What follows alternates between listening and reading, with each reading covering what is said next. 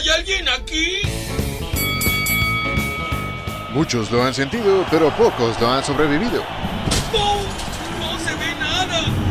Bienvenidos todos a El Calambre, el podcast para todo aquel que quiso ser deportista,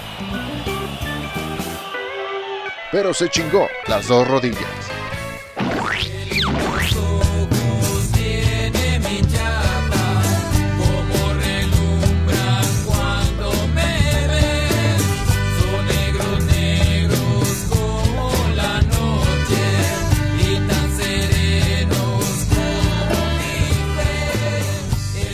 Chiquillos y chiquillas, bienvenidos al único podcast que ha demostrado ser resistente a la hambruna, la sequía y a dos años de pinche encierro. Yo soy Oscar Rojas y les doy la bienvenida al episodio número 8 de la cuarta temporada del Calambre. Y como en esta labor poco informativa no puedo hacerlo solo, cedo los micrófonos en primera instancia al Highlander de la corregidora y a quien me da de verdad un chingo de gusto saludar después de lo acontecido en ese estadio, el señor Héctor Cantú. ¿Cómo andas, mi carnal? Bien, bien, mi carnal, bien, carnal, con el Highlander de la correa. Te mamaste.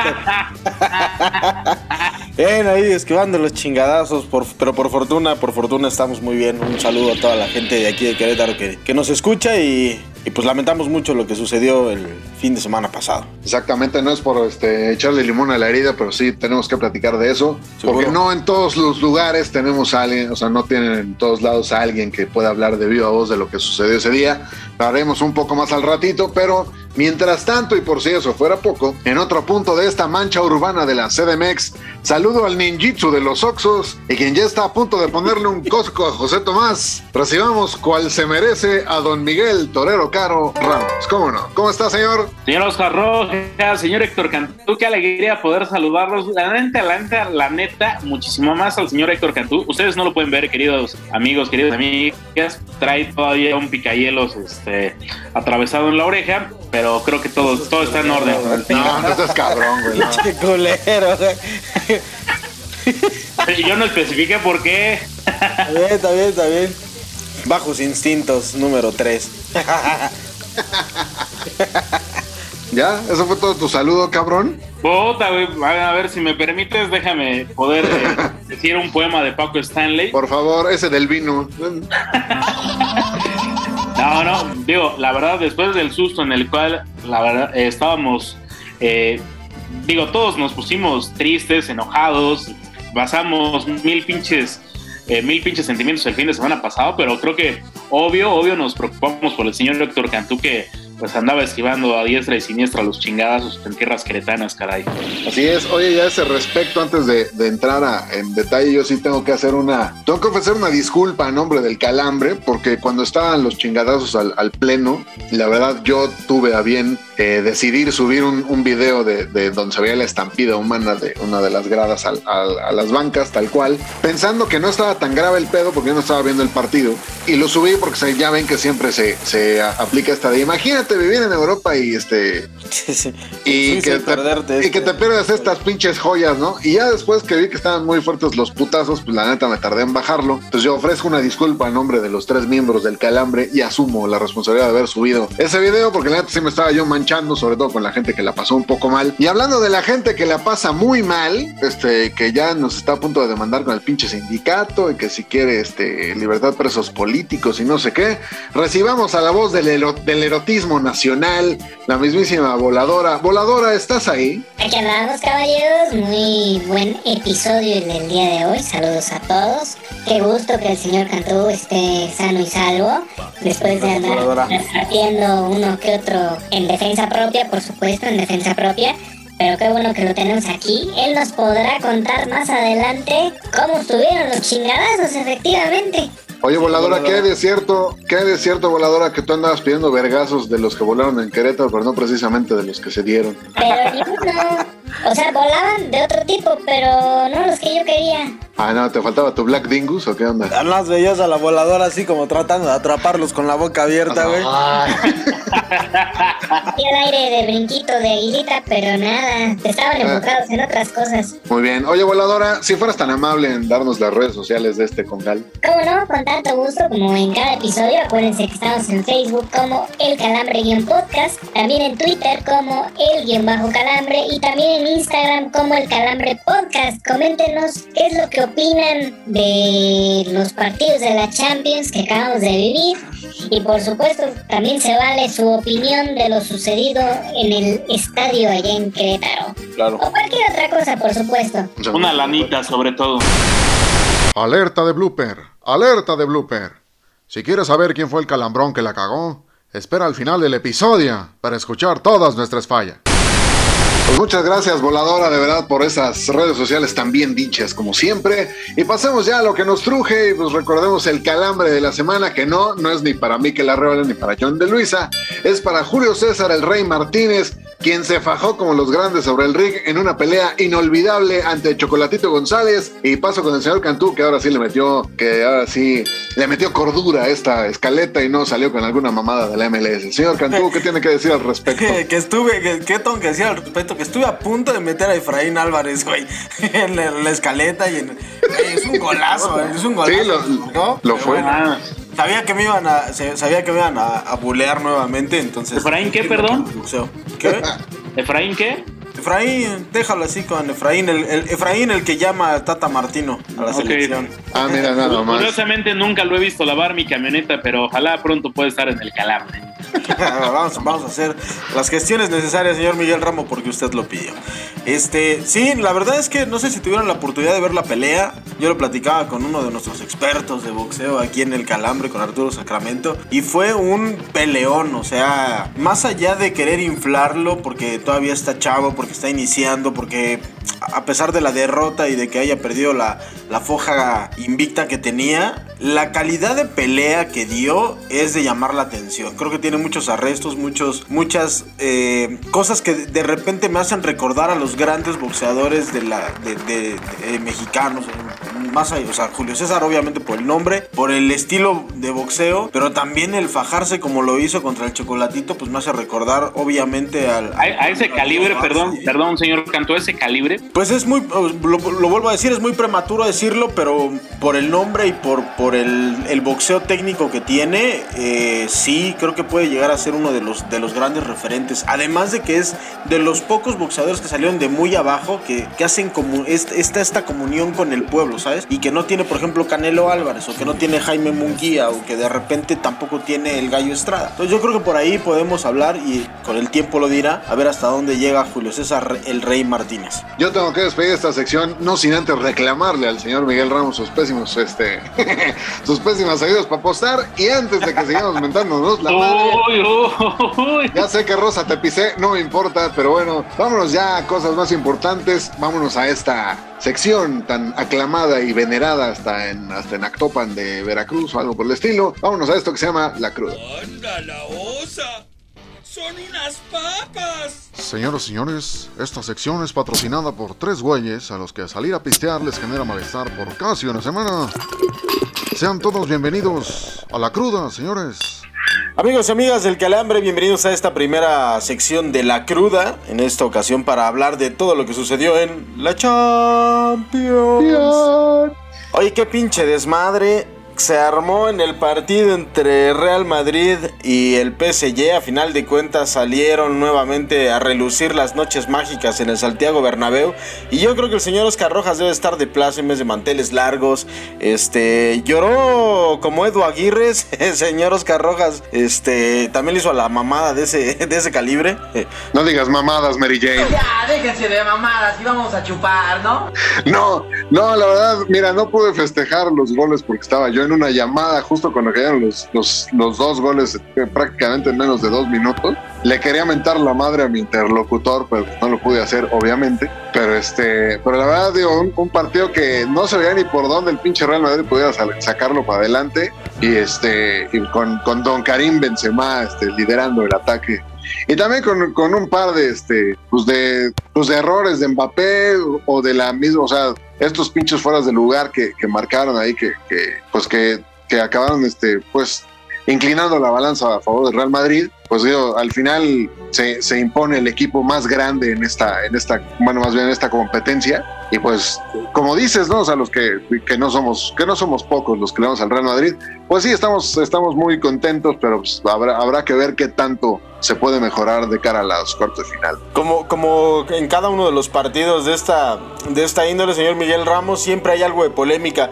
La neta, así de, de primera mano, ¿usted qué dijo cuando eh, Donnarumma perdió ese balón? ¿Era falta o no era falta? Ah, Lo primero que quiero saber qué fue lo que dije, qué pendejo. Obviamente todo el mundo lo dijo.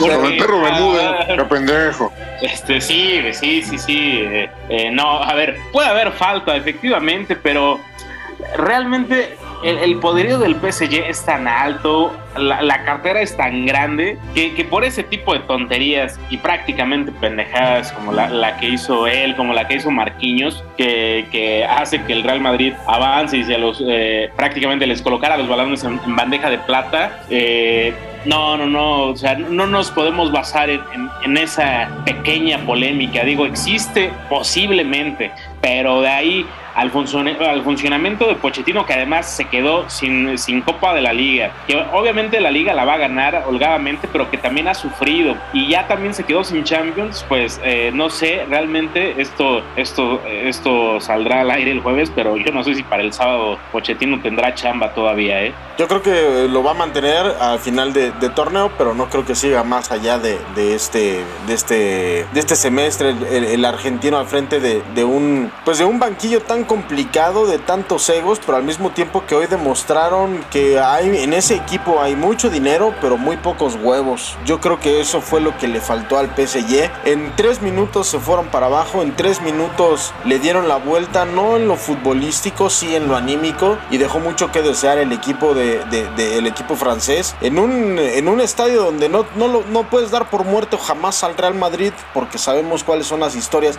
Eh, ¿Qué pasa, señor Oscar Rojas? Usted que es madridista, ¿qué tiene ese estadio? ¿Qué tiene ese, ese escudo, digámoslo, más allá de la parte mística y demás? Que siempre terminan haciendo este tipo de obras, ¿no? El, el 90 y Ramos, por ejemplo, que es de lo más reciente que escuchamos, y bueno, ahora esta voltereta que ya en Francia lo tildan como una de las, de las volteretas más penosas incluso que la de que sufrió contra el Barcelona. Pues sí, porque además digo, la, la del Barcelona iban, pues todavía le faltaba un rato al, al partido, o sea, y fueron, creo que fueron 30 minutos en los que le dieron la vuelta y aquí pues tal cual, porque el primer gol cae al 60 y los otros dos pues caían en menos de dos minutos. Mira, yo, yo leía un análisis, no me acuerdo de quién en Twitter y, y, este...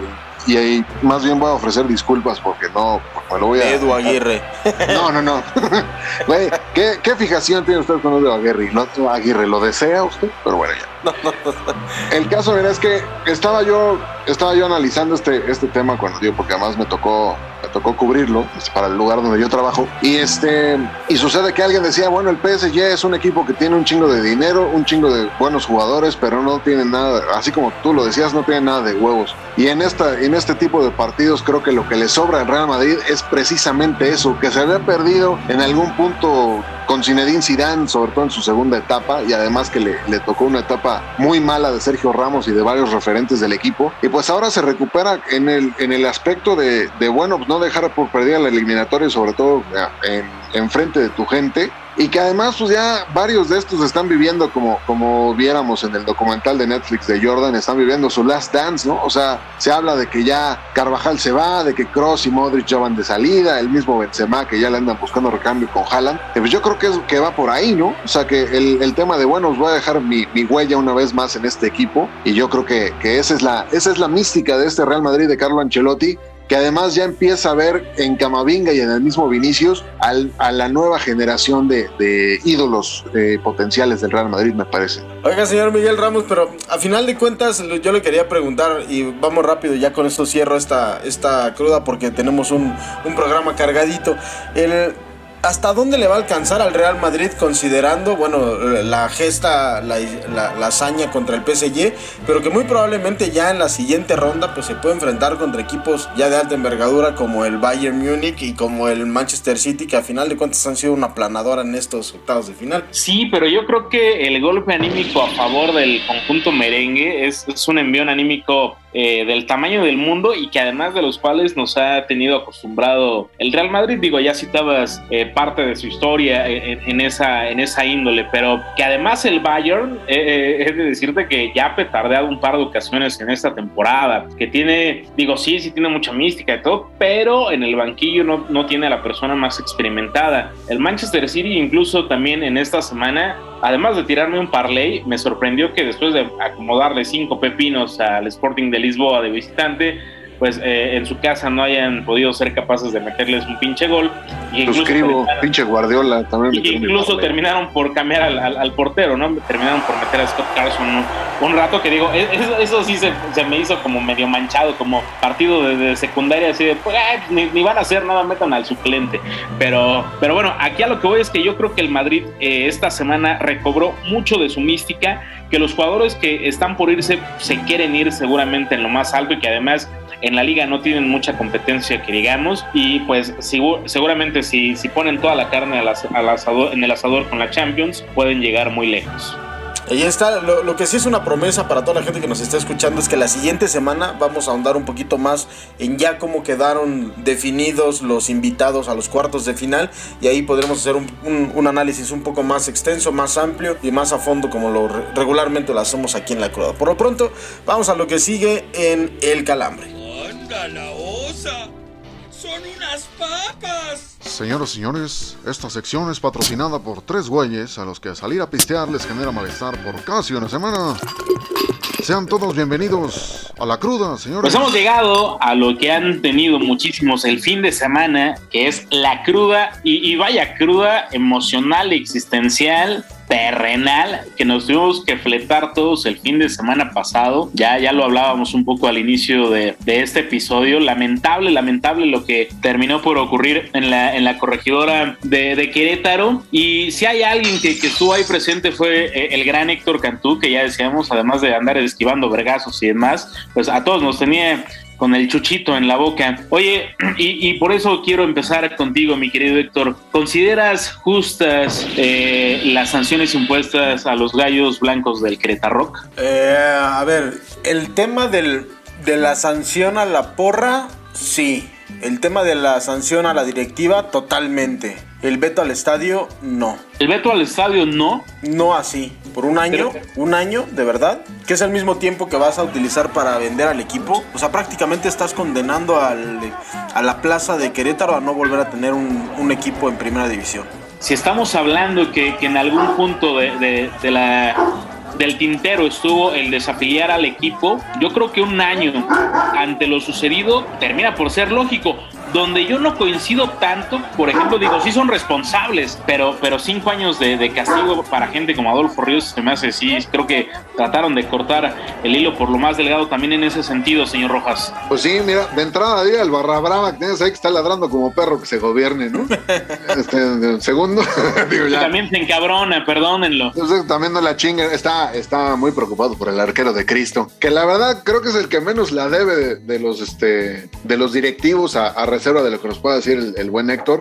Pero sí me parece que, pues que se pudieron haber este, pues visto más manchados, ¿no? O sea, porque digo, las imágenes le dieron la vuelta al mundo. O sea, ya salieron los mamadores estos con que no, que le quiten el mundial a México. Otra, otra chava diciendo que, que el deporte era, que el fútbol era para puro albañil. Este, un pinche podcast que, que nos robó el, que nos robó el nombre. No, no, no, o sea, todo mal, ¿no? O sea, todo el mundo opinando de algo que ni siquiera les consta y que ni siquiera vieron, ¿no? Y, y sabes qué, mi Rojas, creo que se, se hizo más grande el tema en redes sociales de lo que realmente se vivió. Es decir, no quiero quitar eh, importancia a lo que yo vi, a lo que yo viví porque estuve ahí, pero a los 10 minutos ya se estaba hablando de 17 muertos. Y yo Sí. del estadio salí a los 20 minutos, o sea, yo a las 7 de la noche ya estaba en el lugar donde yo tenía que estar sin ningún problema. Si hubiera habido 17 muertos, no salgo hasta las 10 y media, 11, 12 de la noche, 1 de la mañana. Claramente. Saludos al señor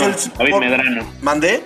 Saludos al señor David No, ni Medrano. siquiera, o sea, hubo un montón de comunicadores y de gente que Sí, se sí. dejó llevar por las imágenes que eran demasiado fuertes o que fueron demasiado fuertes y sí lo son, pero creo que se hizo una una un escenario eh, prácticamente como si estuviéramos en guerra en un estadio de fútbol donde no, donde no pasó muchas de las cosas que se dijeron, Miguelón.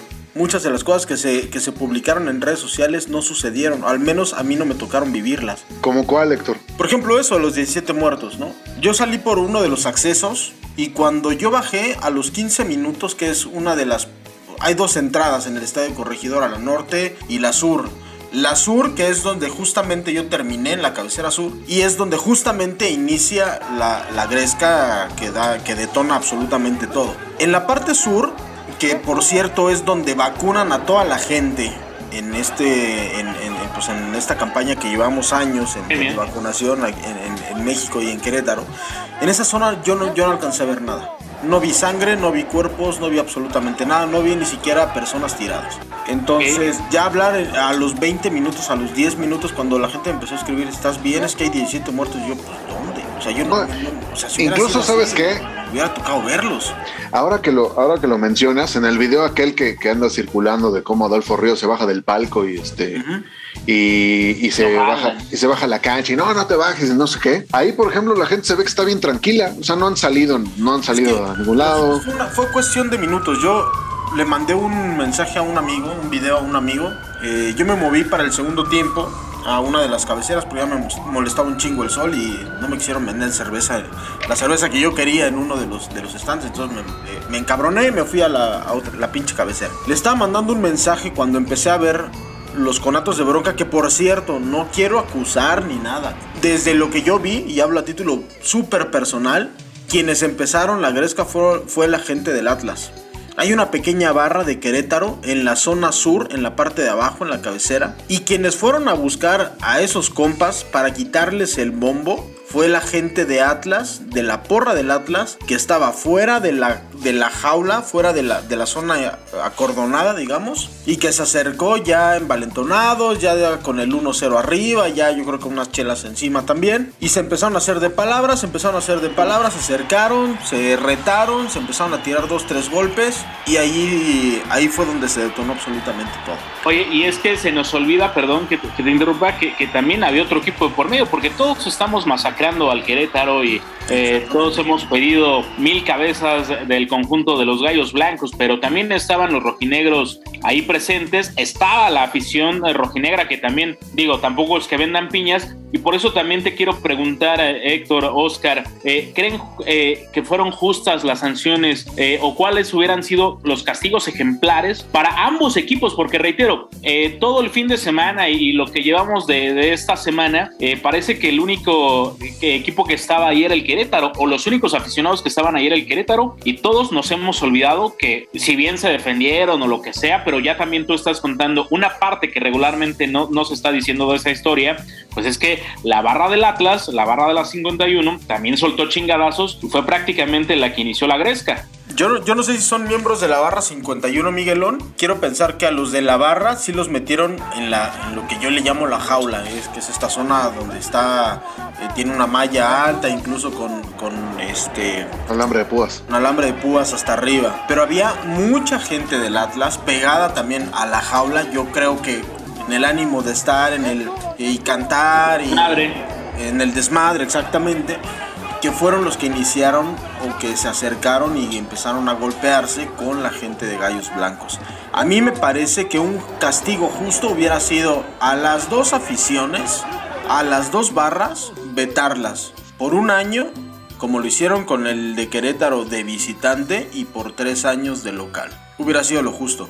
Pero al Atlas, recordemos pues que es el equipo campeón y entonces es muy difícil que lo, que, que- que lo castiguen de esa manera, además de que están jugando de visitantes. Uno. Y dos, me parece que también juega un papel muy importante el hecho de que Gallos pues era el equipo local y entonces a él le corresponde todo el tema de la seguridad y ahí sí hay que anotar y subrayar la falta de compromiso de la directiva, de las autoridades, porque yo lo relataba en una de las historias que escribí, fue nula, o sea, había muy poca gente y, muy, y sobre todo poco calificada para hacer el- la labor de, de- de- prevención de seguridad antes de entrar al estadio, por lo menos. Señor Rojas, eh, también no crees que lo blandengue, porque terminó por verse así, lo blandengue que han sido los castigos para los rojinegros, ¿no tendrá también que ver con quién es el dueño de, de- los zorros? Muy probablemente. No, mira, lejos de eso, yo creo que de entrada a Querétaro no lo desafilian, pues porque su dueño, dueño, pues es nada más el patrocinador más cabrón de toda la liga, ¿no? O sea, y, digo, no, y no estoy hablando del banco, ¿no? Sino estoy hablando de, de la casa de apuestas que esperamos nos patrocine próximamente. O sea, pero yo creo que va por ahí. Esa es una. Y la segunda, a mí me parece que lo blandengue vino cuando hablábamos, y justo era el tema que platicaba con, con Héctor antes de, antes de grabar y, antes de, todo este rollo y, los días previos a, no, más bien los días posteriores a, que pasó todo este desmadre. De que, al final, bueno, ve- ves el momento en el que empieza todo el pedo y no, sí, desafiliación y la chingada. Y de repente se va diluyendo el- el posible castigo hasta lo que terminó. O sea, me parece que en números fríos, como lo presentaron Miquel Arriola y John de Luisa, pues sí, son sanciones históricas, pero creo que perdieron una gran oportunidad para mandar a la chingada a las barras o por lo menos para regularlas. O sea, y regularlas de verdad, ¿no? O sea, porque, digo, por ejemplo, John de Luisa hablaba en, en TUDN que no, que yo estuve involucrado en la credencialización de las barras de la América. Sí, güey, pero tenías un cabrón de nombre Isaías Reyes que, que cobraba en la, en la nómina de Coapa, güey. O sea, que era parte de la Monumental, que cobraba los boletos, que incluso metía gente que, pues que no tenía nada que ver con el equipo cuando tenían algún partido choncho para que le ayudara a la barra. O sea, eso no es, eso no es cortar de tajo las cosas, ¿no? O sea, a mí me parece que en este momento o sea, el, el mensaje que están mandando es que las barras pueden dominar a todo mundo. Es más, pueden hasta correr directivos. Ahí les pasamos el dato a la gente que quiere correr a Santiago Baños. Entonces, la verdad, me parece que, que al final son risibles estos, estos, este, estos Castigos castigos. a la barra, sí. sobre todo porque, porque se pudo. La verdad, digo, con todo y que, y que Héctor nos, nos dice que no estuvo tan, o sea, que fue más la difusión que se le dio en redes que lo que realmente pasó, pues lo- con lo que realmente pasó, perfectamente sí nos metieron un pinche susto a todos. ¿no? Sí, yo nada más ahí quiero, quiero contar algo. Yo no, no le bajo el, tema de, No, no, no. complicado No, no. que fue el momento, Sí. pero para que, o sea, de verdad al principio hablaban de 17 muertos. O, eh, esta semana David Medrano, que es uno de los reporteros más, yo creo que mejor preparados del fútbol mexicano y de este país, reconoció que le ganaron pues que le ganó la emoción, que le ganaron, que le ganó la rabia y, no hizo la chamba que tenía que haber hecho como periodista. Y de ahí se, o sea, muchos más le replicaron. Entonces, oye, güey, antes de que se me olvide otro, otro, otro cabrón como el fantasma, güey, que ese cabrón toda la vida ha tenido agenda, que lo sabemos, que, o sea, que lo dominamos, y que además el güey sigue necio y necio diciendo que se murió un integrante de la 51, cuando ya hasta la mamá de este cabrón salió a decir que sigue vivo y que no estén preocupando sus familiares porque dicen que está muerto, ¿no? exactamente, o sea, mira, es, es muy complicado y sobre todo es muy complicado a, a tan pocos días del- de los sucesos, ¿no? Conforme van pasando los días se van aclarando las cosas, honestamente y sin, sin, sin tomar como línea partidista, ni mucho menos porque además no lo soy, quiera estoy registrado en el padrón electoral de aquí de Querétaro, pero el gobernador ha sido muy franco y ha sido muy recto y ha tratado de ser muy transparente, ha tratado de ser muy transparente. Habrá que ver si se le cree la versión oficial, yo no la creo tampoco, pero tampoco me voy a comprar la historia de los 17 muertos cuando yo a mí no me tocó vivirla. Sí me tocó vivir la violencia dentro del estadio, sí muy muy cerca de mí. Sí me tocó vivir y sentirme aterrado y sentirme molesto y sentirme triste y sentirme en, en- en peligro, pero también la zona de guerra, como lo mencionaba hace rato, que, que muchos pintaron, pues tampoco existió. Es la verdad, es, la, es, es lo que yo vi. Que la gente de Atlas comenzó la gresca, desde mi perspectiva, sí. Y entonces, ¿dónde están los castigos para esa gente? ¿Dónde están los castigos para la porra? ¿Dónde están los castigos también para, para un equipo que también lo sabemos? O sea, la gente, la, la gente que vive en la Perla Tapatía sabe que, que, la, que la afición o las, o las, borra, las porras o las barras de Atlas también no son blancas palomitas. Entonces, son los angelitos. Sí, no, no, no. Y, y tienen episodios a lo largo de la historia. Todo el mundo tiene, todas las barras y todos los grupos de animación, como le quiere llamar la, la federación y la Liga MX, todos tienen sus miembros de choque. Acá hay muchas cosas que se tendrán que ir desvelando de a poco, como el tema de por qué la seguridad era tan mínima. ¿Cuál era, la, ¿Cuál era el interés de que, de que en un partido de tan alto riesgo, de tan alto riesgo, hubiera tan poca, tan poca este, tan poca seguridad. Yo lo comparo, por ejemplo, con el partido contra Pumas, nada que ver, o sea, la seguridad era minuciosa, había un montón de gente, incluso dentro de la jaula había personal de seguridad cuidando a la, a la Rebel. Acá, que es un partido de más alto riesgo entre Querétaro y Atlas, como lo que fue el de Pumas, el de Querétaro contra Pumas, no entiendo por qué no hubo tanta gente de seguridad. ¿Cuáles son los intereses detrás de, de- de- ese fallo? Detrás de, mandar tan, poca, tan, tan poco personal de seguridad. No lo sé y espero que se vayan desvelando esta- estas respuestas. Lo que me queda claro es que la Liga MX, como lo decía Oscar, y reitero y me, me- me uno a la- a la- al discurso de, de Rojas, es tuvieron la posibilidad de hacer un papel histórico al eliminar a las barras y no lo quisieron hacer. Les faltaron huevos. Así de simple. Sí, yo creo que, que- que la federación, la liga están quedando muy expuestas porque también eh, quedó claro su falta de empatía y de sensibilidad. Digo, porque yo creo que también coincidimos muchos el propio sábado en que pues ya ni siquiera tenía que seguir la jornada, ¿no? Era increíble después de ver las imágenes que eh, se multiplicaron en el mundo. Digo, ya para que termináramos por ser noticia, por ejemplo, en un país con Ar- como Argentina, con todo respeto, donde allá cada rato llueven los chingadazos y resulta que acá terminamos por ser más, más trogloditas que ellos, pues e- era, era impactante y la verdad yo creo que siendo americanista, no sé el señor Rojas, pero el, Rayados América, independientemente de que volvió a perder el pinche América, ni siquiera me supo. O sea, realmente eh, terminó en un, en un segundo plano. Entonces aquí yo creo que la liga le faltó muchísimo, much- muchísimo tacto, muchísima educación y terminó por exhibirse ellos mismos, mostrando en claro que, que el aficionado pues les está terminando por importar muy poco. Y es por eso que también les pregunto esto, caballeros, eh, eh, rápido. Eh, ¿Creen que la jornada 10, la jornada que está por arrancar el día de mañana, se tendría que haber jugado con público? Ojo, que además también el trompo era bravo porque es jornada de clásico nacional. Exactamente. Sí, pues ahí, le- ahí se vio de, de dónde pues de dónde viene el tema, ¿no? O sea, tal cual el, el suspender una jornada tan importante, porque no es el único, el único partido choncho que hay en esta jornada, Pero me Milor, parece ¿no, que... te, no te parece totalmente contra, no, no contraproducente, no te parece ilógico que si lo hagas en la liga de ascenso o en la, la- en la liga de expansión, como le llaman ahora, y que no lo hagas en la liga de México? O sea, volvemos a lo mismo, es demostrar de qué lado están tus intereses, ¿no? Sí, me parece una, es una total Claro. estupidez. Es una total estupidez. O sea, de entrada el torneo no tendría que estarse jugando ahorita hasta que no esclarezcas en el 70, Es- 80% cómo está este pedo, cómo se puede ir mejorando. Y si vas a, y si vas a credencializar y si vas a hacer este rollo, por lo menos te das una semana de colchón para empezar con tu proyecto, güey. No lo, avien- no lo avientas, güey, cuando viene un clásico nacional, cuando por ejemplo en ese partido hemos sido testigos de cómo la reventa se apodera de los lugares, cómo los están este, vendiendo afuera, de la, afuera del estadio. Como Y- también hay madrazos. no, claro, ¿y cómo, cómo va a ser de pinche sencillo este, empadronar a un revendedor, güey, que está en la zona de los, o sea, que son los que compran los, este, los abonos del Estadio Azteca, por ejemplo, van, meten a su gente, o sea, meten a la gente que les compró el boleto y a mitad del partido les quitan, les quitan la contraseña. Quiero ver cómo van a hacer eso con los revendedores, cómo van a hacer eso con la gente que va y compra los boletos en reventa, con los que compran en taquilla. No creo que vayan a tener toda esa infraestructura tan montada para dentro de dos semanas o para dentro de unos días, que es el clásico nacional. Por favor, que no vengan con mamada. Claro, claro, claro. Y, y- y también por, por otra parte, señor Cantú, pues ya, ya lo decías también al inicio y, y nada más para rematar, ¿qué va a suceder con el Querétaro? Yo lo que estoy.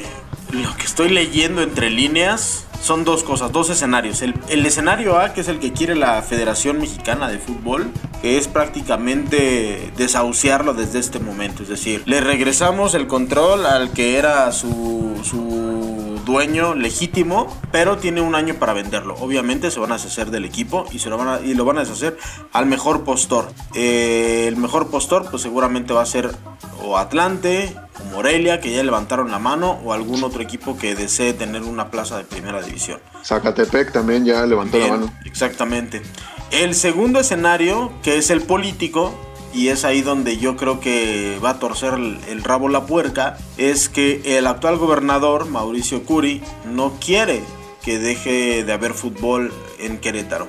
Él entiende que, que- que el, que el equipo de Querétaro es importante, no solamente para la ciudad, sino para la imagen de la ciudad.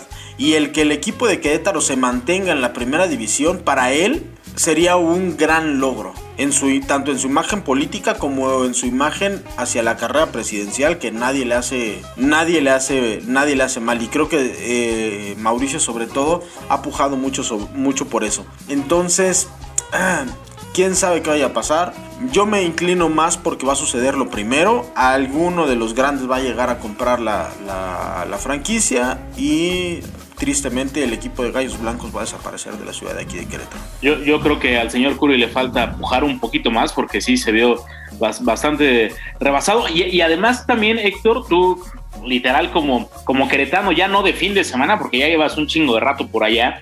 eh, a mí lo que también me sorprende, pues es que Querétaro es ciudad. O sea, Querétaro tendría que tener la infraestructura tanto de gente como policíaca, de, de cualquier tipo y Es que así la manera. Miguelón, te, te- te- te lo, te lo mencionaba hace rato. No, no, yo lo sé, yo lo sé. Con el tema de es, Pumas, es ¿no? que, es, es que es a lo que voy, es que es a lo que voy.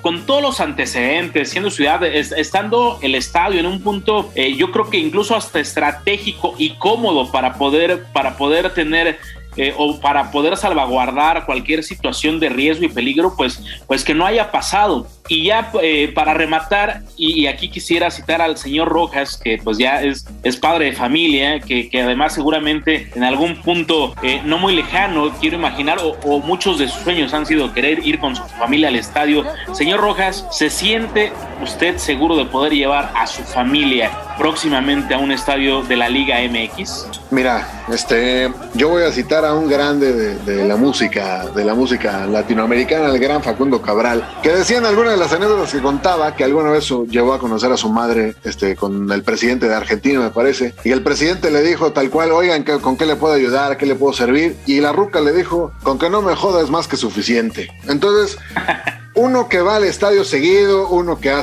uno que ha visitado varios lugares, uno que fue parte de las barras, porque de- debo decir eso, que, que yo conocí las barras de la barra de la América, la barra, digo, tal cual, fui de la generación fundadora de la heroica monumental, y no me arrepiento de decirlo porque al final eso me dio el barrio suficiente para saber con quién me meto y con quién no en un estadio. Perfectamente te puedo decir que sí, tengo toda la intención de regresar a un estadio, porque me sé comportar, porque sé que no me debo de meter en pedos, y porque además, si antes me cuidaba yo estando en la MONU o estando fuera, co- como ahora que vamos a los, a los lugares que tengo en el Azteca, que como los extraño, by the way, o sea, ahora que soy padre, ahora que tengo una, una, una familia esperándome en casa, evidentemente me voy, a, me voy a cuidar mucho más, y si tengo que ir con ellas, pues primero voy yo a que algo les pase a ellas. Entonces, evidentemente sí, sí voy a regresar al estadio, pero obviamente pues sí tendrás que regresar con, pues con esta, con esta calmita de no meterte en pedos, de no mentarle la madre a alguien más, porque se vayan a armar los chingadazos, ¿no? Correcto, correcto, correcto. Y por último, señor Cantú, y algo que también creo que no se ha tocado mucho, o digo, termina por ser a lo mejor un poco superficial, pero usted que está como abonado, al día de hoy ya le llegó un correo de que le van a regresar una lana o algo así. No, hombre, por supuesto que no, y yo creo que no lo van a regresar. Digo, yo sí lo, lo platicaba con, con mis amigos con los que también compartimos el, el abono y que tenemos los mismos lugares ahí muy cercanos. Es que no nos han dicho nada, y, pero sí vamos a tratar de, de pujar a ver si, si hay algún tipo de reembolso. Lo dudo.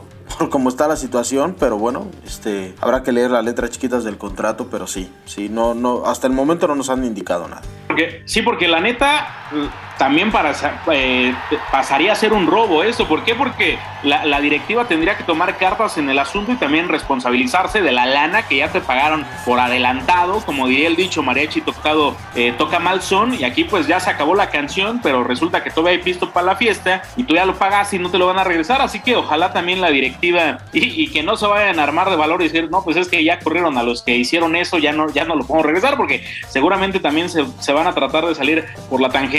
Así que, pues bueno, queda muchísima tela que cortar de todo esto del Y Querétaro. sobre todo, Miguel- mi- Miguelón, perdóname nada más que te, que te interrumpa ya lo último. Quedaban cuatro partidos, cuatro partidos aquí en, en- en el, en el estadio La Corregidora. Dos de ellos importantes que pueden son los, son los que determinan a veces eh, si compras o no el, el- el abono. Uno es contra Cruz Azul y otro contra Tigres. Y los otros dos eran prácticamente rivales directos de, pues de descenso, si lo quieres llamar así. Que era contra Juárez, y el otro contra San Luis, otro clásico, que es el que correspondería, digamos, a la siguiente visita, este, y que también es un, pues un, era un partido de alto riesgo. Así es, así es, señor Cantú. Pues seguramente en los próximos episodios seguiremos tocando el tema, sin tocarnos tanto las bolas como lo hemos hecho en este, en este episodio. Ya se estará enfriando más, más el tema, pero ojalá también se, se realice justicia, porque es increíble que a estas fechas existan no más de 20 detenidos cuando realmente fueron un chingo los que se terminaron por dar en la madre en la corregidora. Pero vamos a pasar a temas un poco más bonitos con nuestra siguiente invitada eh, a la entrevista que tenemos en este gran episodio. Le vamos a, a meter un poco de categoría a esta entrevista, así que no se la pueden perder. Ya llegaron a levantarnos el rating. Es por eso que los invitamos a ponerse de pie para recibir al invitado de la semana, el calambre de oro. Y les presentamos con muchísimo agrado a la señorita. Bueno, además tendría que decir que es una invitada, pero la verdad es el primer podcast en el cual vamos a tener dos invitados porque está embarazada.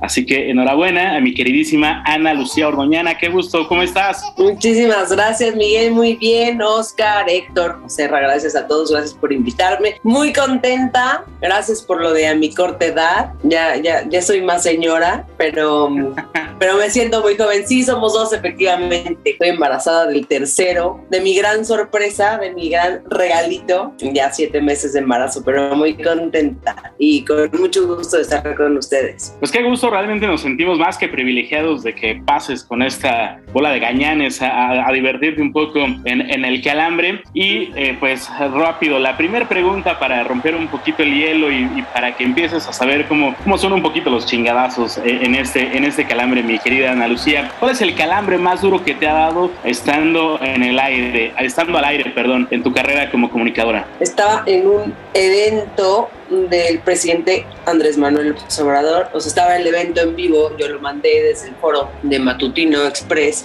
y entonces generalmente es, pues, vamos a escuchar las palabras del presidente y entra ya el presidente hablando, acaba y tú dices, esas fueron las palabras y ya se cierra el evento, ¿no? Pero en lo que estaba en el, en el evento sabemos que pues el presidente habla, habla lento, habla muy pausado, llevaba mucho tiempo hablando, era el día de Hijo, no me acuerdo muy bien, pero pues estaba hablando de que si los españoles, o sea, temas de la historia y estaba un poco tedioso. Yo estaba leyendo Twitter, se acaba de morir un sobrino de Felipe Calderón de COVID. Entonces, como que todas las reacciones y todo el tema era eso, de su sobrino que se había muerto de COVID. Entonces, en eso acaba el evento, mandan conmigo de regreso y lo primero que digo cuando me ven al aire es, esas fueron las palabras de nuestro presidente Felipe Calderón. En el instante, en el instante sentí así como, ya sabes que te vas poniendo caliente todo el cuerpo. Y empiezo a escuchar que me gritan así desde cabina. Andrés Manuel, Andrés Manuel, Andrés Manuel. Y yo, perdón, esas fueron las palabras de nuestro presidente Andrés Manuel López Obrador. Cortan me quise morir. Ese yo que ha sido el peor de todos, porque he tenido obviamente equivocaciones y que te trabas y que dices una palabra por otra, pero esa fue como horrible. Sentí tal cual calambre en todo el cuerpo. Bueno, cosa que, que celebramos, ¿eh? Creo que aquí todos los integrantes de este calambre. Nos van a quitar el presupuesto que tanto pregonas. No, no. Sí, ¿verdad? Oye, ¿Están pero diciendo? este no, no ha salido en la, en la este, sección de esta, de esta señora de la que dice las mentiras. En una vez ya ves que, que la, que la aplican para, para andar señalando eh. Periodistas. comunicadores. En una de esas va a salir por ahí. Oye, de nuestra. Vixis va a decir, dijo una mentira, dijo que el presidente era Felipe Calderón. Ándale, sí, sí, sí. O- Ojalá.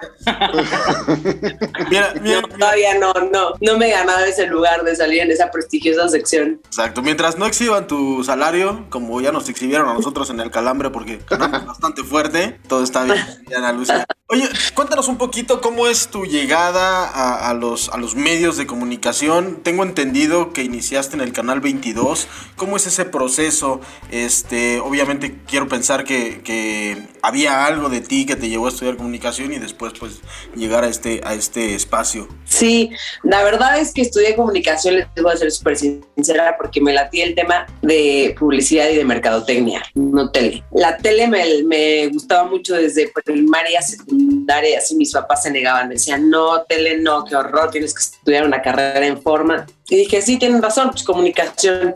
Y ya que estaba en comunicación, me latió publicidad y mercadotecnia. De hecho, esos temas son los que hice en la carrera. Y empecé a trabajar muy, muy chica, desde tercer semestre más o menos. Y me dediqué a todo. Entré a agencia de publicidad, entré a, a casa de bolsa, me acabé certificando en la bolsa, este, hice de todo un poco y nada me llamaba, o sea, nada me convencía. Y dije, no, la regué, la neta, qué mal la decisión tomé, porque comunicación, qué horror. Te enseñan de todo, pero nada. Estaba muy arrepentida. Ni en eso veo que había una oferta de trabajo en Los Pinos. Acaba de entrar Felipe Calderón. Mando mi currículum y de ahí me mandan a la Dirección General de Televisión Educativa. Fui, me dijeron, estamos haciendo un noticiario de presidencia. El, pues, el objetivo tal cual es informar todo lo que hacen las dependencias de gobierno, pero que sea útil para la gente. Si, si el programa Oportunidades pueden acceder tales, tales personas y les va a beneficiar en tal, eso queremos informar. Me metí ahí y me dijeron, queremos que sea la, la que lleva a cabo las entrevistas, no al, a cuadros, sino que atiendas, digamos, a los entrevistados en lo que entran a cuadro, como de relaciones públicas. Y dije, ah, buenísimo. Entré y al poco tiempo me dijeron, oye, no, siempre no, te queremos hacer un casting. Dije, no, yo nunca he estado a cuadro, no, no es lo mío, no para nada. Me dijeron, bueno, solo hacer un casting, a ver cómo, cómo lo haces, no sé qué. Me hicieron el casting, la verdad, me fue bien. A mí me encantó. Y me dijeron, pues empieza a hacer notas. Yo no, no sé, no, empieza. Es como que me soltaron, ya estaba el, el noticiero al aire y me fueron soltando poco a poco. Me pasaba los días enteros. Me acuerdo que para hacer una nota chiquitita, así, súper nota amable, aparte de un coche que caminaba con aceite de cocina, me tardé una semana entera y me la corregían y me la deshacían y yo la volví a hacer y ahí volví a estar. Y así fue mucho trabajo, pero padre porque ya estaba al aire. Entonces, así me la llevé, empezaron a meter notas mías y después me empezaron a meter como conductora en una sección hasta que ya acabé como conductora principal con otro de los conductores. Aprendí muchísimo, insisto, al aire, entonces me metieron a muchos cursos y ahí me di cuenta que era lo que me encantaba, muchísimo.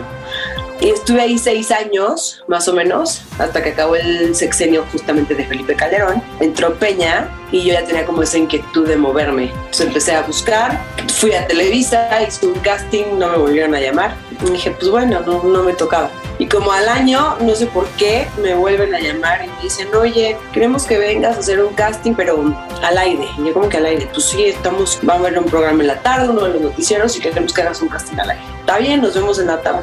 Hablé, le hablé a mi jefe y le dije, oye, me invitaron a hacer un programa. Afortunadamente lo hice porque si hubiera dicho mentiras me hubieran cachado, pero y me invitaron a un programa en Televisa. Me no, yo creo que te van a hacer un casting. Y yo, no, no, solo me invitaron a hacer el programa. Me no, yo, hazlo, no te cierres las puertas, hazlo. Llego a Televisa, el programa, bueno, el noticiero empezaba a las 5 de la tarde. Yo iba al aire con Daniel de Iturbide, que estaba supliendo ella. Y llego como a las 4 me siento, estaba un programa de deportes que se llama Fractal y de repente estoy con el productor de foro, me, me, está, me pasa el guion, me explica más o menos cómo es toda la dinámica porque pues, para mí era nuevo, nunca había estado en foro, nunca había estado en Televisa y de repente llegan con el productor y le dicen, está saliendo humo de la torre de Pemex. El productor dice, ¿cómo? Sí. No, pues corran. ¿Qué, qué hay de conductores? Nadie. Entonces voltea y me dice, vas. Y yo, no, no, ¿cómo?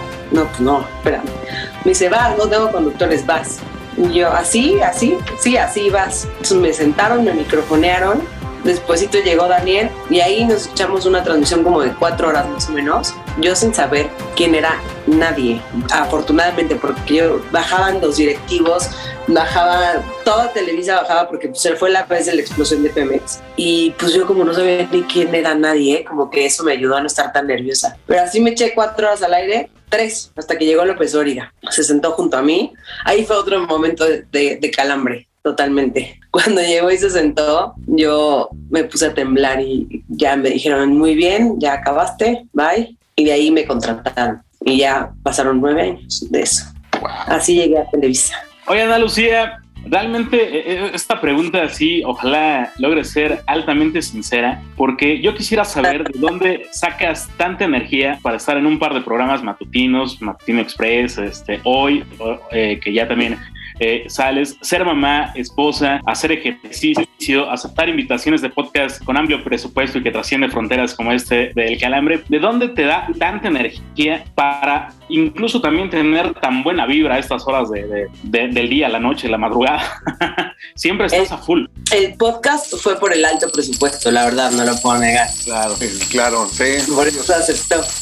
Ahorita que estoy embarazada, la verdad es que no he hecho casi nada de ejercicio. De- hacía mucho y hago ya muy poquitas veces a la semana, porque ahora sí ya me está entrando el cansancio del, del embarazada. Yo creo que mucho es porque me gusta mucho lo que hago, me encanta. O sea, me, en- entrar al aire me da un buen de energía, literal. Entonces, desde antes que, me están maquillando, sí, hay veces que llegas pues, súper cansada y que dices, no, me voy a quedar dormida, pero de repente entras al aire y es como una adrenalina durísima y, me encanta, lo disfruto mucho, es algo que disfruto mucho. A mí cuando me decían, ay, qué rico pandemia y no trabajar y me mandaron, yo estaba embarazada en pandemia, al principio de la pandemia, entonces me mandaron tres, tres meses a mi casa antes de que naciera mi bebé. Me decían, qué rico, aprovecha y yo no, o sea, sí está padre ver a mi hijo, obviamente solo tenía un hijo, pero yo extrañaba mucho esa parte de estar a cuadro de, de ese rush, de esa adrenalina, de la información. Yo creo que eso me ayuda mucho. Y la verdad, cuando salgo de matutino, de paralelo más bien, que es a la una, y voy por mis hijos a la escuela, ahí sí voy sufriéndola.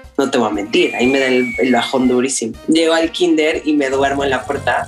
La semana pasada de repente echar golpes en la ventana. Abro los ojos, volteo y el policía, la maestra y mis dos hijos así de la mano. Señora, señora, llevamos un rato tocándole. Y yo profunda así en la puerta del colegio. No, no, no, no, no tengo esa pila siempre. Pero yo creo que como disfruto mucho esa parte, pues ahí lo logro, ahí se logra. Oye, desde tu perspectiva, ¿qué papel juega la mujer en estos momentos en la sociedad? Digo, aprovechando que estamos en, el, en la semana y en el día, este, donde las conmemoramos y donde las celebramos y, tratamos también de hacer como mucho hincapié en el papel tan importante que juega la, la- la mujer. Desde tu perspectiva, ¿qué papel cumple? Uy, uno bien importante. Jugamos el papel de entrada, la mayoría, y muchas veces yo sé que no es por hacer un lado a los hombres, ni mucho menos, pero de entrada jugamos el papel de, de este apego, de traer al, al- al mundo a personas personas nuevas que van a ser ahora sí que parte de la sociedad y del futuro, educarlas, porque la mayoría de las veces los hijos pasan el mayor tiempo con, con las mamás y de entrada, pues yo creo que ese, que es básico, porque la educación es la base de todo y también los valores, el cariño que le puedas tener a tu hijo lo va a determinar como ser, como ser humano, lo va a marcar y va a hacer que sea de cierta forma en la sociedad. Entonces, creo que esa, ese el papel es muy importante independientemente del profesional. Sé que muchas mujeres, y no estoy diciendo que las mujeres se determinen por tener hijos o no, ni mucho menos, pero en mi caso sí, y muchas mujeres tenemos hijos, y entonces ese papel no lo debemos de dejar desde mi punto de vista a un lado. Es fundamental, es un privilegio, de hecho, para mí el, el poder decir que tenemos esa capacidad de traer al mundo hijos, de criarlos y de hacer personas mejores, tanto hombres como mujeres. Me da tristeza de repente escuchar a mujeres que dicen que no, que eso no te determina. No, no te determina, pero sí es algo que tenemos la capacidad y que para mí, insisto, es un privilegio. ¿Y qué papel? Pues cada vez más importante en el sentido no solo como el que acabo de decir, sino en el papel laboral. Cada vez vemos la participación de las mujeres que es mucho más activa. Vemos que tenemos también la capacidad de hacer muchísimas cosas a la vez. No es que ustedes no, pero está comprobado que nosotros sí tenemos un poco más de, somos más multitask. Entonces, y que podemos trabajar, pero que también podemos tener hijos, pero que también podemos hacer muchas cosas. Y yo creo que siempre también con el apoyo de los hombres. Y eso es a lo que iba con la educación. Si tú como mamá educas a un hombre a ser parte de la familia, a educar, a trabajar a la par que la mujer, eso va cambiando y va determinando todo y también en un futuro le va dando chance a las mujeres a participar más en esta vida profesional y no solo familiar, no solo dejarlas de ese lado, ¿no? Aunque también las mujeres que no trabajan y solo se dedican a su familia, es una gran labor la que hacen y mi respeto es muy complicado. Oye, Ana Lucía, eh, bueno, hablando ya de, de lo que haces actualmente, uno de los programas que más, pues por los que más te ubica la gente es obviamente Expreso de la Mañana o Matutino Express, como ya los, varias, los varios nombres que ha tenido a través de los años. Pero eh, por años te tocó convivir en el día a día con un grande de los deportes como el Rudo Rivera, eh, ejemplo para, para muchos que nos empezamos a dedicar a esto, gracias a él, a- igual al doctor Alfonso Morales, en paz descanse, a gente que igual ya no está en la empresa como Javier Alarcón y demás. Pero platícanos un, un poco de cómo lo recuerdas a él y cuéntanos una anécdota con, con el Rudo, porfa. Ay, el rudo, es lo máximo, el rudito. El rudo, pues qué les digo, ustedes lo saben, siendo parte de deportes, sobra decir que es un gran personaje, gran. Realmente yo desde el día uno que entré, yo entré a Matutino a suplir a Lalo Salazar porque se fue de vacaciones. Entonces estuve dos semanas supliéndolo y de ahí ya me invitaron a quedarme. Me quedé al principio junto con Lalo y después Lalo ya se fue a hoy justamente. Desde el día uno el rudo me recibió impresionante. Una persona, un señor súper amable, súper cariñoso, me, explicaba, me decía, sobra decir que son súper albureros. Entonces, desde el día uno, eran albur tras albur tras albur todos, él, Quique, este, ¿quién más? Uy, Qui- Quique también, ya. Quique Tampoco, sí, hijos. que ya no está. Eran muy, ellos dos eran bárbaros, pero en gen- Alonso, todos son. Entonces, yo al principio que no tenía ni idea, me quedaba con cara de, y el rudo muy lindo, muy.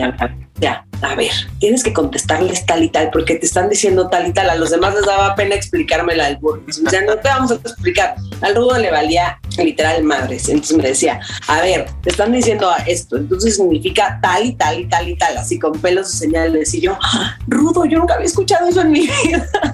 o sea, vas a estar aquí, más te vale que aprendas. Obviamente salí con una escuela, bueno, sigo con una escuela que ya de repente estoy con los amigos de mi esposo y me dicen, ¿qué onda? Y yo, pues bueno, vengo de, de matutino, ¿qué quieren con esos personajes?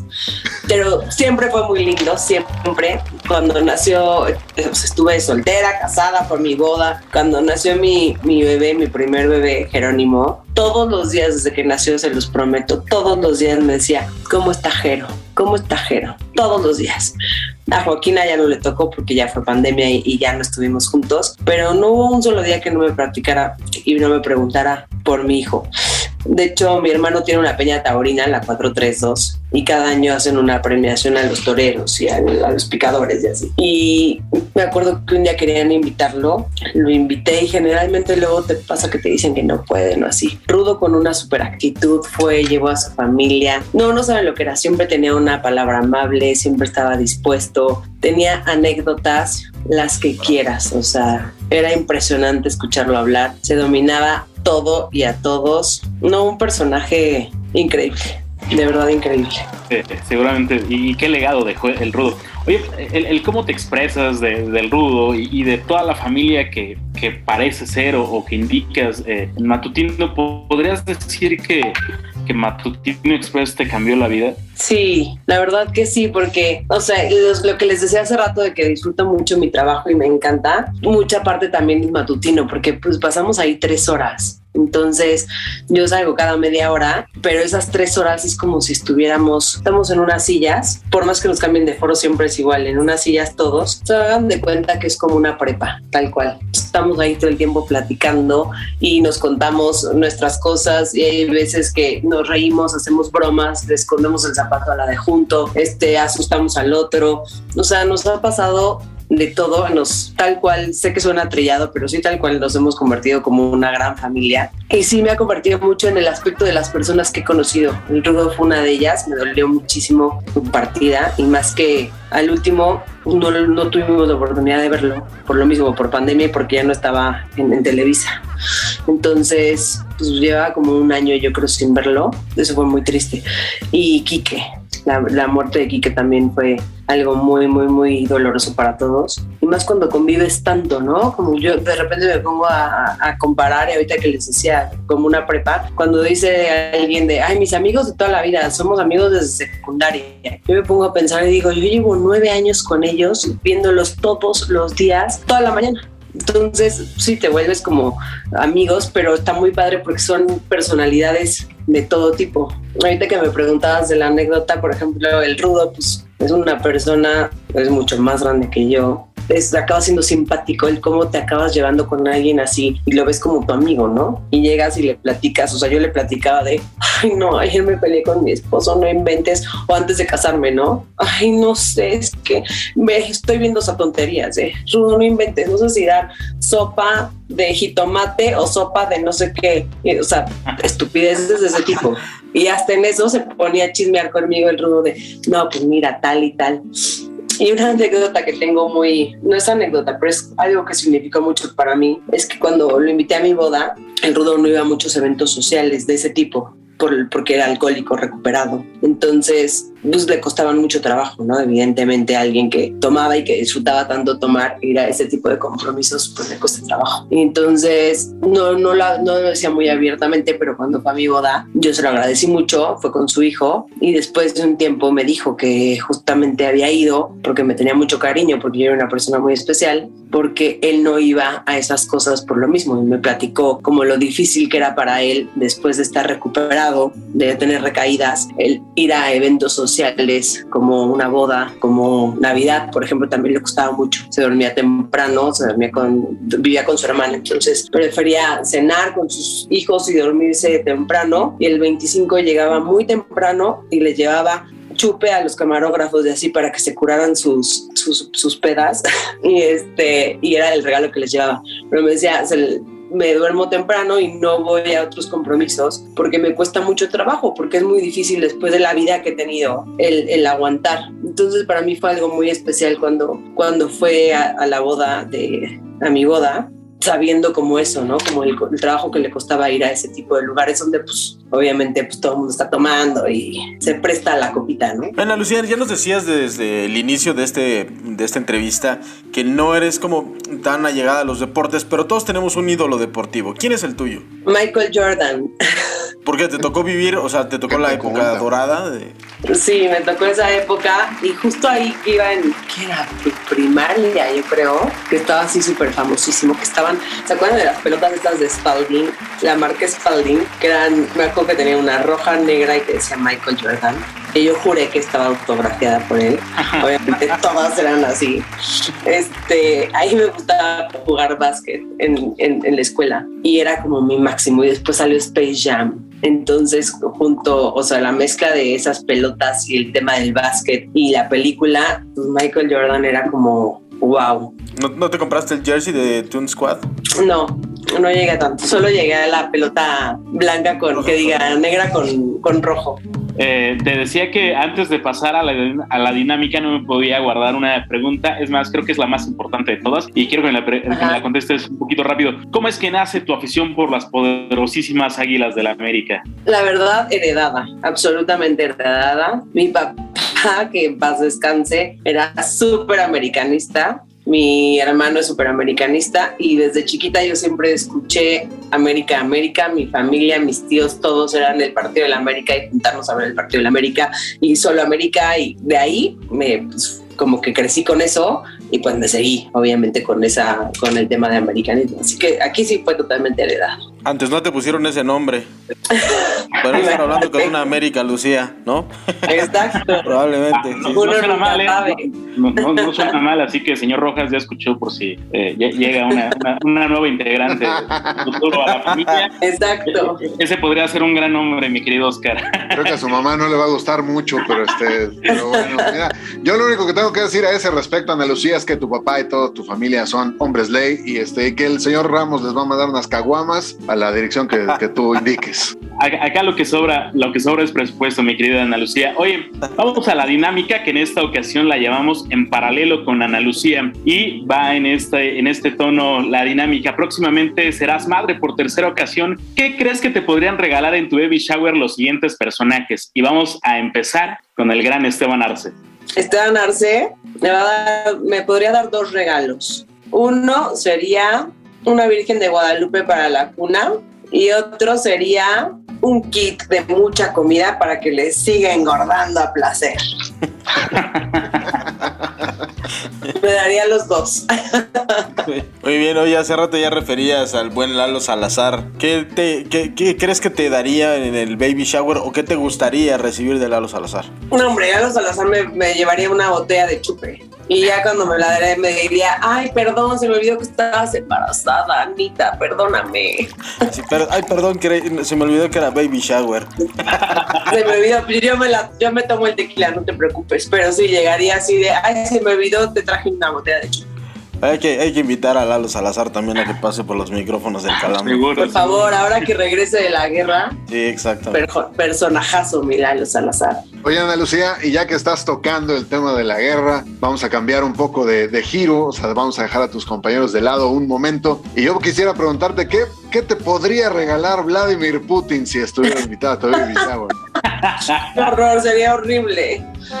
Me daría. ¿Un vodka oso negro? No. Oye, Oye, pero no para mí, para mi bebé. Así que le dé una congestión a tu hijo. Así como lo estamos viendo, Sí, sí, sí. O- Un misil de Bacardín. tal cual. Oye, Carlos Doret de Mola, ¿qué crees que te podría llevar? Carlos Doret de Mola, uf, Una réplica del Popo. me llevaría la, no, me, me llevaría una comida super gourmet. A, a él le encanta comer bien y disfrutar de, de esos temas de la vida. Entonces siento que llegaría con todo lo necesario para hacer una paella ahí espectacular o ya con una paella hecha de tienes que probar esto es delicioso con el vino perfecto y el acompañamiento perfecto para la paella, o sea, un chorizo a la sidra o algo así. Al señor Miguel Ramos le hizo agua a la boca. por, por la paella. yo, yo- yo me quedé con el tema de la paella. Dale, señor. Sabía que iban a decir algo. Bueno, por decirlo. El, el señor sea, Roberto una el sí se quedó babeando, me queda claro. no, no, no, no, no, me quedé, me quedé esperando que el balagardo que seguían preguntar lo hiciera, pero pues ya que me toca a mí. Regresemos con tus compañeros, Ana Lucía, y alguien que seguramente pues le tendrás algunos consejos de madre. A Gina Holguín, ¿qué esperas que te den tu baby shower? Y yo creo que podría ser de ida y vuelta, porque pues, ahí, va, a venir uno en camino también. mi Gina hermosa. Me daría, la verdad es que Gina y yo ya nos hemos dado muchas cosas estos meses. Me enteré yo pues, de- casi desde el principio de su embarazo ¿no? y nos hemos he de aceptarlo, nos hemos alimentado nuestros antojos todos los días mutuamente. O sea, la semana pasada llegó con las galletas más gordas y espectaculares que había descubierto que le habían recomendado, entonces me llevó una, tenía relleno de dulce de leche, pero galleta arriba, chocolate blanco, pero me la llevó así escondidas y me la dio. El viernes, este viernes quedamos de llevar verduras ralladas y ponerle miguelito y papas y cacahuates japoneses y, y así ha sido desde Ah, bueno. diciembre más o menos. Cada semana y prácticamente todos los días nos alimentamos nuestros antojos. Entonces creo que en el baby shower no sería la excepción. Me llevaría mi, mi antojo de día, pero también un, iba a decir una ropita de bebé, pero como no sé el sexo, pero algo, me llevaría un detallito pensado. Gina es muy, piensa en qué le puede gustar a la persona, es muy detallista en ese aspecto. Ana Lucía, oye, vamos a ponernos un poco místicos y, y- y pensar en cosas extraordinarias. Vamos a suponer que José Tomás va a tu baby shower. ¿Qué crees que te regalaría? Uf. El príncipe de Galapagar. Un traje de torero. No le gusta guardarlos, no le gusta repetirlos, perdón. Tuve la oportunidad de convivir con él hace como cuatro años, no, estoy exagerando muchísimo, como seis años en la ganadería de mi tío. Una noche espectacular y justo nos platicaba que él no repite trajes de torero. Y entonces tampoco le gusta regalarlos, pero a mí sí me lo regalaría. No le gusta regalarlos porque dice que cada uno tiene un significado especial. Solo ha regalado un par, pero no le gusta regalarlos ni le gusta repetirlos. Entonces tiene un salón enorme con todos sus trajes de torero. Y pues si va a mi baby shower es porque entonces yo tendría que ser alguien muy especial para él. Entonces supongamos que me va a regalar uno de sus trajes para mi bebé. Para ponerlo en una vitrina en su cuarto. Ok, ahora sí me emocioné, caballeros. Ustedes disculparán. Está bien, está bien. Casi me salen un par de lágrimas después de escuchar lo que acaba de, de platicar la señorita Ana Lucía. Oye, Ana Lucía, y digo, ya para cerrar esta dinámica y para agradecerte enormemente que hayas estado con nosotros estos minutos que nos has dedicado, los integrantes de este, de este indeleble e inolvidable calambre, ¿qué te vamos a regalar? una caguama, un tinto de verano, ¿no? Y nuestro video de este podcast. Eso. Perfecto. Eso. Tenlo, tenlo por seguro. Todo es muy, todo es muy asequible, me parece. Después de lo que van a pagar con el presupuesto que tiene, pues no, tampoco me voy a pasar. Sí. Sí, tampoco te puedes manchar, no, no, no. Te puedo regalar un mameluco con el logo del calambre para el, para el siguiente. También, Ya, déjense de mamadas y vamos a chupar, ¿no? Sí, sí, sí. Exacto. Lo ve con mucho gusto. Ese también lo acepto. Eso. Pero, de- pero de tres a seis meses, porque luego, luego se van muy rápido, la verdad. Sí, aparte yo tengo hijos grandes, entonces de tres a seis meses porque va a crecer seguro, van a ser como de dos meses ya. Perfecto, Ana Lucía. Oye, pues esperemos, esperamos que la hayas pasado increíble en el calambre, que no sea ni la primera ni la última ocasión que te pases por los micrófonos de este venerable podcast. Obvio no, la pasé espectacular y cuando quieran yo feliz. Y claro, porque me, o sea, me dijeron un podcast de deporte y yo dije, no, la madre, me van a preguntar de cosas de deporte y la neta solo voy a hacer el ridículo. Perfecto, Ana Lucía. Pues muchísimas, muchísimas gracias. Muchas gracias a ustedes, de verdad les deseo lo mejor y fue un placer, la pasé muy bien. El calambre.